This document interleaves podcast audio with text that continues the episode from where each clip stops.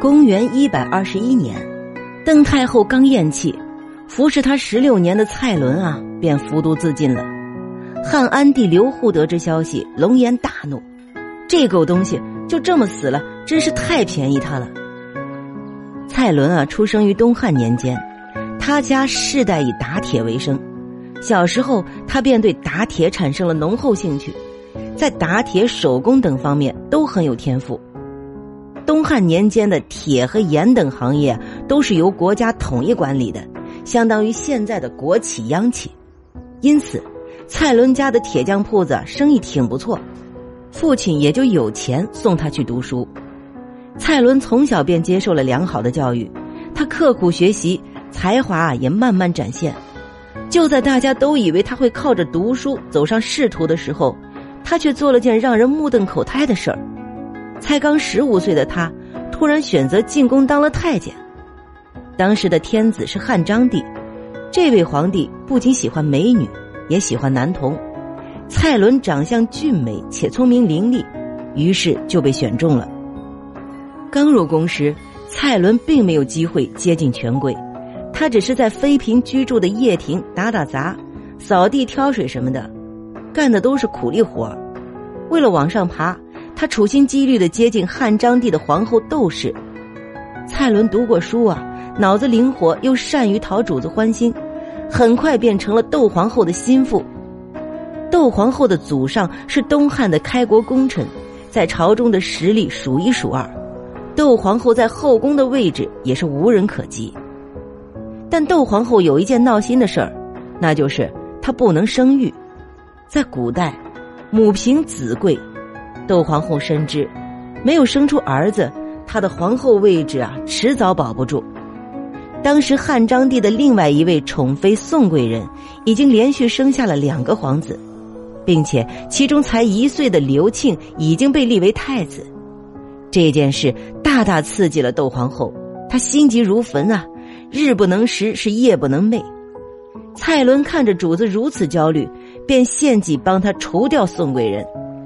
首先，蔡伦到处散播谣言，说宋贵人是靠歪门邪道迷惑皇上才上位的，他擅长巫术，要咒杀皇帝。汉章帝信以为真，便把宋贵人抓捕入狱。负责这案子的是蔡伦，他在牢中对宋贵人严刑拷打，受尽折磨的宋贵人不堪屈辱，便服毒自尽。宋贵人死后，他的儿子。及当时的太子刘庆也被废了。接着，窦皇后又安排蔡伦写了一封匿名信，去陷害另一位皇子的母亲梁贵人，还强行把襁褓中的刘兆带走，过继到自己名下。汉章帝去世后，窦皇后抚养的这个孩子登基成为汉和帝，窦皇后也当上了太后垂帘听政，在宫中啊可谓一手遮天。在这场宫斗中，蔡伦也因为他出色的表演而被窦太后加官进爵，他被提拔为中常侍，随时陪伴在小皇帝身边。此时的蔡伦可谓是爬到了人生巅峰啊！这一年他还不到三十岁，在中国历史上，宦官干预国政也正是由这哥们儿开始的。春风得意了十年后，蔡伦的靠山窦太后死了。短暂的悲伤后，蔡伦一转身便搭上了新的主人，汉和帝的皇后邓绥。邓皇后是个崇尚节俭的人，不喜欢铺张浪费，同时呢，她也喜欢舞文弄墨，尤其是喜欢纸墨。当时一般用的是纸竹简和缣帛，但纸竹简过于笨重，缣帛的造价呢又很高。蔡伦为了讨好邓皇后，便自告奋勇的带领团队改进造纸术。他们反复尝试，终于制造出一种轻薄、柔韧、比缣帛还好用、成本更低的纸，被称为蔡侯纸。蔡侯纸受到了皇帝和皇后的特别嘉奖，从此造纸术也在东汉全境得以大力推广。所谓的“福兮祸所依”。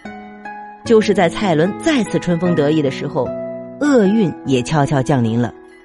这一年，年仅二十八岁的汉和帝突然病逝，邓皇后被破格提升为邓太后。两年后，邓太后选的小皇帝也死了。无奈之下，邓太后只能从皇族中挑选一个孩子来当皇帝。最终，年仅十三岁的刘祜在众人中脱颖而出，登上了皇帝的宝座。这可把蔡伦吓得是魂飞魄散呢，因为这位新皇帝不是别人，正是刘庆的儿子。想当年，窦太后害死刘祜的祖母宋贵人，导致父亲刘庆被废，蔡伦就是帮凶。好在刘祜当年继位时还是小孩掌权的还是邓太后。在太后的庇护下，邓伦又继续人前显贵了十来年。只是随着时间的流逝，邓太后也驾鹤西去了，蔡伦的好日子终于到头了。当时刘祜已经二十八岁了，他掌权后的第一件事，便是找蔡伦报仇。蔡伦自知罪孽深重，也知道接下来是什么结局。为官四十六年的他，已六十岁高龄。再也没力气折腾了，他没等到刘祜审讯，就穿上华丽的衣服，端来一碗毒酒，一饮而尽。汉安帝刘祜得知消息，龙颜大怒，这狗东西就这么死了，真是太便宜他了。蔡伦聪明好学，才华横溢，却贪恋荣华富贵，成为权贵的帮凶，可以说，他是一个坏事做尽的太监。但不可否认的是。蔡伦改进的造纸术被列为中国古代四大发明之一，对人类文化的传播和世界文明的进步也做出了杰出的贡献。